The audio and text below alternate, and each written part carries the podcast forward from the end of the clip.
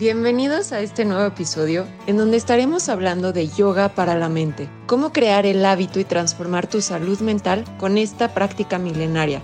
Y para eso tenemos como invitada a Paloma Marín, es una apasionada practicante y maestra de yoga que se ha destacado como una influyente creadora en el contenido del mundo del bienestar. En tan solo tres años logró tener más de un millón de seguidores y ser la embajadora de Nike en México. Démosle la bienvenida. Algo que siempre he creído es que para trabajar y para realmente tener una transformación, un cambio para poder evolucionar, no solo es importantísimo trabajar con nuestra mente, con nuestros pensamientos, emociones y conductas, sino también abarcar otras áreas, como por ejemplo la nutrición, lo físico, y es por eso que hoy tenemos una invitada súper especial, a Paloma Marín.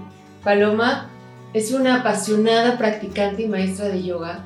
Así que bienvenida, Palo, a Be Gracias, Me da muchísimo gusto estar aquí, de verdad. Siempre es muy bonito platicar con personas que están igual en el mundo del bienestar, pero desde diferentes perspectivas. Así que gracias.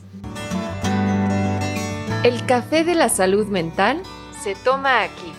Soy Gio, founder de Be Mindful y Serena Mentes, psicóloga clínica, conferencista con maestría en terapia cognitivo-conductual y mindfulness. Este es un espacio de psicología donde podrás descubrir, sanar y evolucionar. Exploremos el bienestar desde la raíz. Me gustaría empezar. Eh, sabemos que vivimos en un mundo donde todo va rápido, donde ya hay muy poca tolerancia a la frustración, donde desde que amanecemos, abrimos los ojos, lo primero que hacemos es ver el celular bombardeándonos información constantemente, creándonos todo este ruido mental.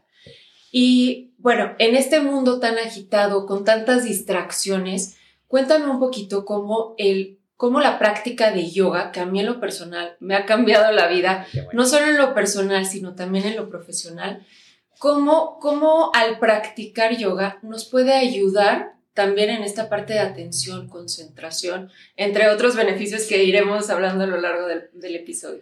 Pues creo que eso es algo que va sucediendo natural cuando te comprometes con tu práctica. Seguramente tú lo has empezado a vivir, pero definitivamente la práctica de yoga, una de las, pues como de los beneficios o de los, no sé, herramientas que más te ofreces aprender a estar presente, ¿no? Y creo que eso lo vas practicando al inicio en el tapete de yoga o en tu zafu, si lo que estás haciendo es meditación.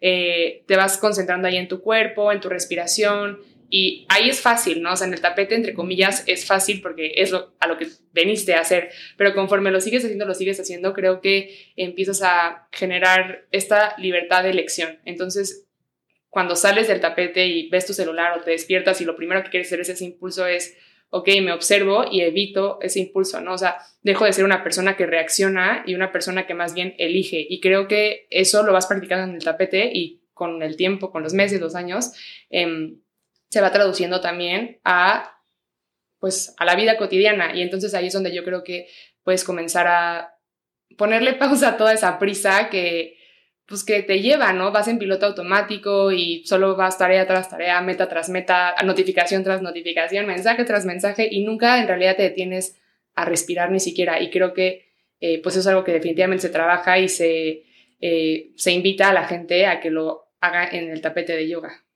Completamente.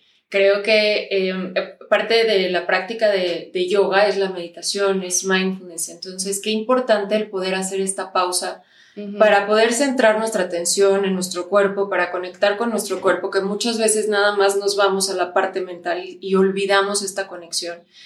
Eh, de, sentir, de cómo va cambiando la temperatura, de qué, qué pensamientos estoy teniendo. Y justo creo que la, palabra clave que mencionaste es esta parte de elegir antes de reaccionar impulsivamente, ¿no?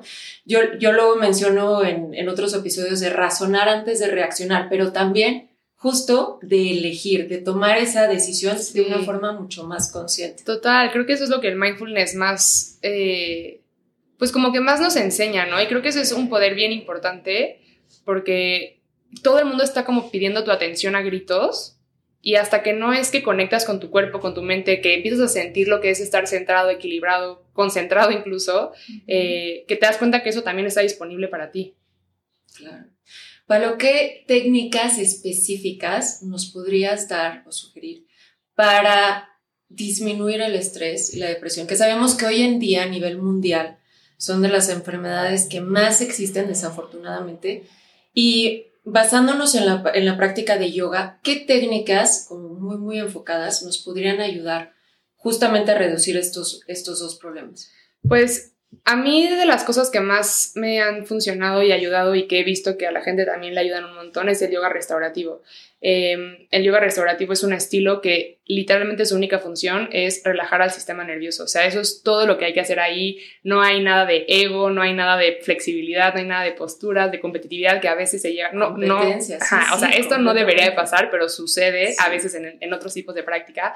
El yoga restaurativo no, no hay expectativa, tu postura no se tiene que ver de ninguna forma, solo te tienes que relajar. Y es un estilo que ocupa diferentes. Eh, pues como props, como elementos, cobijas, eh, bloques, cojines, que te ayudan justo a, relajarte. Entonces, hacer ciertas posturas desde unos tres minutitos, de verdad ayuda un montón a, relajar tu sistema nervioso y a disminuir el estrés. Y creo que también la segunda herramienta, o más bien esa yo creo que es la primera, es tu respiración. Eh, la respiración es el portal al sistema nervioso. Entonces, cuando tú puedes tomar conciencia de tu respiración y empezar a... Em, a observarla y a cambiarla, puedes también empezar a modificar un poco tu estado de ánimo, por lo menos en ese momento, ¿no? Tal vez, sí, bueno, tú sabrás más, pero habrá más emociones que están mucho más adentro que tienes que trabajar, pero mínimo en ese momento que llega la crisis del estrés, de la ansiedad, eh, no sé, que te sientes abrumado, presionado, tu respiración va a ser lo que, lo que te haga pasar de, de 100 a un 50 por lo menos, ¿no? Y diría que lo más importante es exhalar, perdón, más lento de lo que inhalas. Entonces, siempre que tal vez hagas una respiración como la técnica de 478, por ejemplo, en la que inhalas en cuatro cuentas, retienes siete y exhalas ocho, ahí es una exhalación del doble de la inhalación, ¿no? O puedes incluso saltarte, las retenciones son importantes, pero hay veces que la gente todavía no tiene como la capacidad de retenerlo. Entonces, con que hagas, no sé, inhalar en tres, exhalar en seis, eh, y me refiero como cuenta, inhala 1, 2, 3, exhala 6, 5, 4, 3, 2, 1. eso ayuda un montón.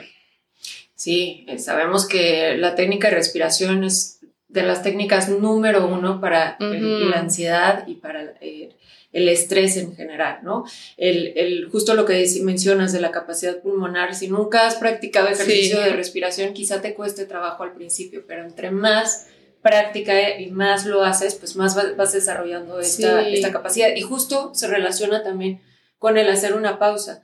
Cuando vivimos acelerados, cuando eh, estamos llenos de pendientes, cuando tenemos muchas cosas que hacer, el justo hacer esta pausa y centrar nuestra atención a la respiración, inmediatamente es como si mandáramos una señal al cerebro de, hey, tranquilo, todo está bien, no, estás en un lugar seguro, estás sano, está, está todo bien. Todo lo que estás pensando son pensamientos que quizá nunca se vuelven realidad, ¿no? Entonces es una forma de, de, poder conectar con la realidad, con, con, el, con el aquí y el ahora.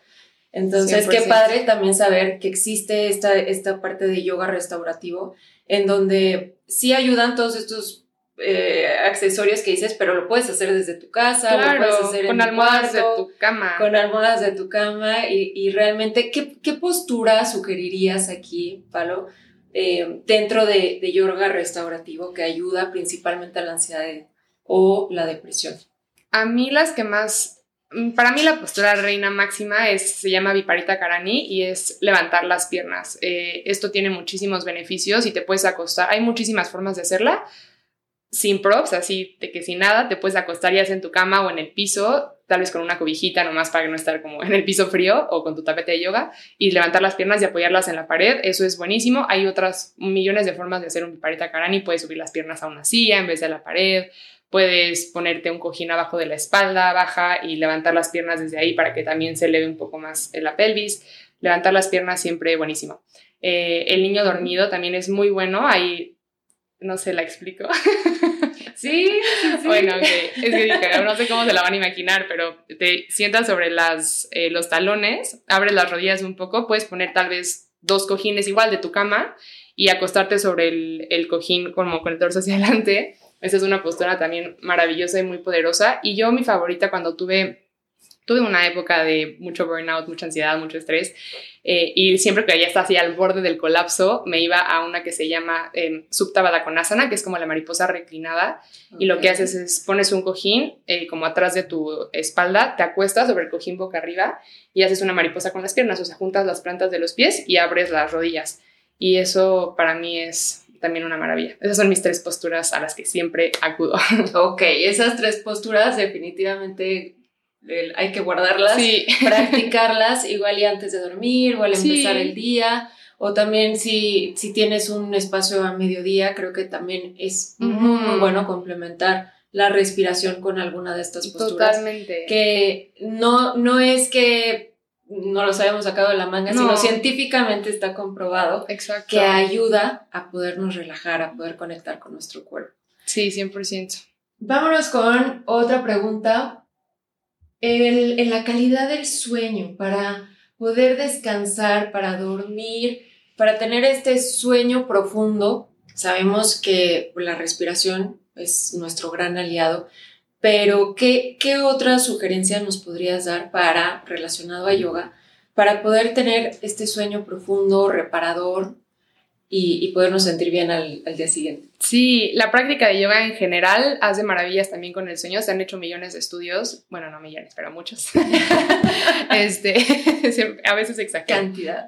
Sí, una cantidad suficiente para demostrar que el yoga ayuda un montón. Creo que eh, una de las principales razones por las que no dormimos es porque no somos capaces de salir como del estado de alerta en el que ya, como en la primera pregunta, estamos acostumbrados a vivir por las prisas, por el celular, por las televisiones, o sea, por todos los estímulos externos. Es muy difícil salir a veces de ese estado de alerta en el que el sistema nervioso eh, simpático está como prendido todo el tiempo. Entonces, cuando somos eh, capaces de equilibrarnos, igual puede ser con respiración, puede ser con posturas de yoga restaurativo, combinado también. Puedes ayudarte justamente a, pues ahora entrar al sistema nervioso parasimpático, que es el que se va a encargar de, de tu descanso y de que, sí, de que te puedas relajar y descansar profundamente. Y, em, pero estas son como técnicas que puedes hacer justo antes de dormir, ¿no? Como lo acabas de mencionar, puedes hacer una postura, quedarte cinco minutos, respirar lento, ya no usar el celular, como ya Sí, la luz los hábitos azul es terrible para, para, el descanso porque le estás mandando la señal a tu cerebro de, hey, sigue siendo de día, no descanses, todavía hay actividad. Exacto, sí, entonces un poquito también cuidar los hábitos de a qué hora cenas, todas esas cosas, eh, pero creo que el yoga, así como muy puntualmente la respiración y este tipo de posturas restaurativas te pueden ayudar antes de dormir, pero si también tienes una práctica como constante, regular, eh, es una muy buena forma de mantenerte equilibrado en general, o sea, Tal vez no, por ejemplo, yo no todos los días necesito hacer yoga restaurativo antes. Generalmente ya, eh, no sé, como que mi sistema hormonal también ya está como regulado por todos los hábitos alrededor de la práctica de yoga para que a las 10 yo ya esté profundamente dormida, ¿no? Exacto, más preventivo que, que ya después de todo este cúmulo, todo este eh, ruido mental, querer bajar todo ese nivel de estrés con tres posturas quizá no sea suficiente, pero si lo prevenimos teniendo pues toda esta rutina de hábitos que en otros episodios hablaremos, pues te ayuda muchísimo en, el día a día. ¿Cuáles serían los beneficios, Palo, a nivel personal y también en, los alumnos que van contigo? ¿Cuáles, ¿Cuáles son los beneficios que tú has observado en, relacionado a la salud mental en la práctica de yoga? Pues a ver, son muchos, pero yo siempre digo que a mí el que más, o sea, el, el que más me ha transformado la vida es que... Aquí sí me atrevo a decir que son millones. ¿eh? no, pero yo creo que lo que más me ha transformado a mí o el beneficio más grande es que como que aprendí a habitarme, o sea, como que siento que la práctica de yoga, más allá de todo lo físico que, o sea, que llega y sale por, pues como consecuencia, si haces algo todos los días, pues, pues te salen cosas, ¿no? Pero siento que a nivel de salud mental, em, el aprender a estar bien conmigo y a observarme y aceptarme y ver qué emociones traigo y ver cómo está mi respiración y ver si hay tensión en mi cuerpo, eh, como que todos esos como avisos que te vas dando, que puedas como recibir, observar, aceptar y ya después elegir qué vas a hacer con eso, eh, me ha ayudado muchísimo en cuestión de salud mental, como aprender a conocerme, tener este espacio de introspección y pues esto como ya en general, ¿no? O sea, esto es algo que veo todos los días, pero ya también como más puntual, todo lo que ya hablamos, ¿no? O sea, siento perfectamente como en momentos de estrés mi respiración se agita y cuando puedo observarlo y hago mis técnicas de una postura, una técnica de inhalar más, eh, más corto que, y exhalar más largo, luego, luego puedo como también traer mi salud mental a, pues, a un equilibrio que me viene bien, ¿no? Que se siente bien. Totalmente. Yo recuerdo, y digo, aquí me voy a balconear un poco, pero hay incluso clases de yoga donde al final en Shavasana se me salen las lágrimas. Claro. Que, que, que de verdad, y, no, y no tengo ni idea por qué es, pero como que se mueve todo internamente, emocionalmente, que si realmente estás centrado en tu respiración, en conectar con tu cuerpo, en hacer consciente qué emociones estás teniendo, porque la meditación y, la práctica de mindfulness, tanto en el yoga como en cualquier otra área, no se trata de dejar la mente en blanco, sino se trata de justamente poder observar lo que está pasando en, ese momento. Y realmente creo que es súper sanador, liberador. Sí. Eh, independientemente de la parte física que, dices, que yo sí noté un cambio a nivel fisiológico en, en mi cuerpo, lo noté yo creo que a los seis meses. Sí. Eh, también esta parte de introspección, de conocerte más. Eh, yo, yo he visto a varios maestros que nada más de ver cómo, cómo es tu práctica, ya pueden saber si eres una persona eh, muy rígida mentalmente, muy autoexigente contigo misma, si eres muy competitivo o no. Sí pasa. Que, que, yo me quedo así como que casi casi parecería que traen su bola de cristal pero es increíble cómo también todo, todo este lenguaje no verbal te puede decir también mucho de una persona en, en el ámbito también de, de, cómo lo vive fuera del mat, ¿no? Fuera de, de la clase. Sí, no, totalmente. Y, y, a todo esto también algo que, o sea, siento que la práctica de yoga te, o sea, al final como que lo que buscas es que te realices, ¿no? De una u otra forma hay muchísimas maneras, que sí con cantos, que con servicio social, que con posturas, meditación, o sea, hay como muchísimas maneras y solo quiere que te realices y creo que para llegar a ese punto tienes que aceptar, o sea, tienes que aprender a habitarte sin juicio, sin expectativas, sin como tanta presión y creo que ahí entra como también todo este tema del amor propio, que, o sea, ¿qué es eso, no? Yo, por ejemplo, mi, maestro... Eh, cuando tomé mi primera certificación decía como, intenten venir, o sea, sin maquillaje, intenten venir sin relojes para ver cuántas calorías quemaron, o sea, es como aprendan a estar con ustedes mismos, aprendan a habitarse, o sea, toma tiempo, no tienes que pasar de 0 a 100, pero creo que eso es algo como bien importante y cuando hay más amor propio y más como autocompasión y más empatía con uno mismo, además de que tú te sientes súper bien y, y vas como rompiendo con cosas que traes, también eso como que va hacia afuera, ¿no? Y puede ser no solo más compasivo contigo, sino más compasivo con el de al lado, más empático y, y sí, como que va transformando muy cañón de adentro hacia afuera y creo que, creo que es un proceso muy, a veces fuerte y confrontativo, pero eventualmente muy bonito. Sí, sí, sí, creo que eh, en todas las, las sesiones yo lo recomiendo ampliamente porque sí, no solo, no solo es la parte física, sino es muchísimo más que eso y realmente el, el, pues conocerte, aceptarte, eso pues también lo van notando otras personas y eso también lo vas esparciendo hacia otras personas. Si tú eres más compasivo contigo mismo, pues también vas a tener mucho más tolerancia con el de al lado. Y si esto lo hiciéramos todos, bueno, ahí ya me estoy viendo un mundo idealizado, pero realmente hacer la diferencia. Exactamente. Aunque sea un poquito de tu parte. Muy bien. Y por último, ¿cuáles serían eh, las prácticas de yoga?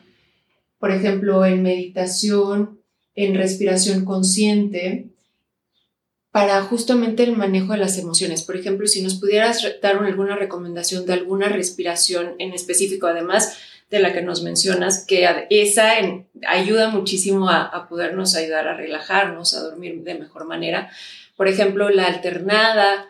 ¿no? Justo. Explícanos un poquito, Palo, cómo... Sí, la, la, respiración alterna a mí me también funciona mucho porque como que su máximo beneficio o su objetivo es equilibrar al sistema nervioso y también eh, equilibrar tu sistema energético, ¿no? Nosotros tenemos, bueno, aproximadamente 72 mil canales energéticos alrededor del, del cuerpo, como igual, como si fuera así o sea, te lo puedes imaginar así como si fueran venas y arterias, también hay como canales de energía. Em, y la respiración alterna justamente nos ayudan a equilibrar esa energía femenina, masculina, solar, em, lunar. Y básicamente consiste en que te tapas una fosa, inhalas por ejemplo por la izquierda, luego tapas y exhalas por la derecha. Y luego inhalas por la derecha, cambias y así. Em, ¿Cuánto tiempo hay que sostener? Pues varía, yo creo que ahí también va a depender de tu capacidad pulmonar. A mí me gusta eh, hacerlo mínimo de cuatro, o sea, inhalar en cuatro cuentas. Esa es muy buena también todo lo que hagas como cuadrado, o sea, que siempre sea como igual, también es como muy efectivo. Entonces puedes inhalar en cuatro cuentas, retener cuatro cuentas, exhalar en cuatro cuentas o sin retención. También puede ayudar que sea flujo continuo. Em, unas cinco rondas y es que es bien poderoso, con cinco rondas de verdad te vas a dar cuenta. Y aquí nada más igual para como complementar, em, además de la respiración en, en, la gestión de emociones, algo que me ha funcionado mucho últimamente es el yin yoga. No sé si ya lo has practicado. No. Pero el yin yoga está muy em, relacionado con la medicina china. Y entonces igual como que habla mucho Em, de los meridianos del cuerpo y trabaja mucho con los órganos y algo que sucede con las emociones, que seguramente también tú sabrás mucho, pero bueno, una emoción en realidad solamente como que se tarda 90 segundos en pasar, ¿no? Y ya todo lo después, ya después son como tus cuentos mentales, tus diálogos internos, que, o el cerebro queriendo revivir esa experiencia por X o Y razón, que se queda. Y igual, como pasa como energía por tus canales energéticos, puede llegar a estancarse en diferentes zonas por donde están los órganos, ¿no? Dependiendo de la emoción. Em, y cuando haces posturas de yin yoga, por ejemplo, son muy similares a las de yoga restaurativo, pero aquí sí se busca una, una sensación, o sea, aquí sí buscas que estires algo, em, vas accediendo a la fascia, vas accediendo a tejidos más profundos para que, o sea, sientes algo, no sientes el estiramiento y poco a poco como que esa energía se va disipando, vas como relajando toda la fascia, se va liberando toda esa tensión y también como que puedes desbloquear eso. Entonces, por eso, por ejemplo, hay veces que, wow, acabando una clase de yoga, quieres llorar, no sabes por qué, pero es que había algo estancado en algún lado que estimulaste ese día y que pudo salir y que la energía otra vez está fluyendo libre. Entonces creo que, o sea, sí, las posturas de verdad son muy poderosas. Parece que nomás te estás poniendo fuerte y estás haciendo un split y muy bonita y para el Instagram, pero, o sea, auténticamente es bien, bien poderoso. Y, y para la gestión emocional creo que, que es una maravilla la práctica de yoga. y, y, sabemos que el estómago es nuestro segundo cerebro y también cuántas emociones se concentran ahí. Sí. Y también hay posturas en específico para trabajar esa parte, ¿no? para, para justo lo que tú estás diciendo, para poder liberar en la cadera. También. La cadera, mucha ansiedad, mucha depresión, mucho miedo, sí, sí. Sí, luego había, me ha pasado que con alumnas eh, como que son señoras mayores y que les ponía a hacer como un diamante, abrir y me decían, es que no me da miedo. Y yo, o sea, mira, qué chistoso que te da miedo sentir, o sea, pero como que el miedo está ahí y, y ni siquiera quieres como, tienes miedo de ver tu miedo, ¿no? O sea, no sé, se me hacía una locura. Y es que sí, el cuerpo te está hablando y la práctica de yoga, regresamos a lo mismo, es aprenderte a habitar, aprenderte a observar, confrontarte. Y ahí es que digo, tu camino. No sé, es hipótesis, ¿eh? Pero a una señora mayor abrirse de piernas en esa posición, pues igual y le recuerda no, no sé, ir al doctor o alguna mala experiencia. Exacto. ir profundizando también ese miedo. ¿Por qué me dio miedo ponerme de tal postura? Sí, exacto. Es como esa sensación. Ajá. Sí, es una locura. Es bien poderoso, pero funciona. Muy efectivo. Hay millones de estudios. Hay millones de estudios. Oigan, con estos millones de razones, de beneficios para practicar yoga, pues te agradezco muchísimo tu tiempo, Palo. Eh, definitivamente es algo que por lo menos hay que intentar, hay, que, hay que ser abiertos a esta posibilidad. La primera vez que yo practiqué, le comentaba a Pablo hace ratito que pues igual y sientes que no eres flexible o que no es para ti o que está, muy, aburrido, está muy lento, son como los, las primeras sensaciones que vas teniendo, pero si te das esa oportunidad vas a encontrar otro mundo y vas a conocerte mucho mejor y vas a mejorar tu salud mental y tu bienestar de, de otra manera. Así que muchísimas mm. gracias, Pablo, por estar aquí. espero que nos podamos ver pronto. Seguro. Y, y bueno, los espero para el siguiente episodio. Muchas gracias. Muchas gracias. ¿Te gustó este episodio? Síguenos, haz clic en la campanita y compártelo para que llegue a quienes necesitan escuchar esta información. Si quieres saber más sobre nuestras terapias, conferencias, colaboraciones y otros servicios, escríbenos a info.bemindful.com.mx. Síguenos en nuestras redes sociales y encuentra nuestro rincón de recursos gratuitos en www.bemindful.com.mx.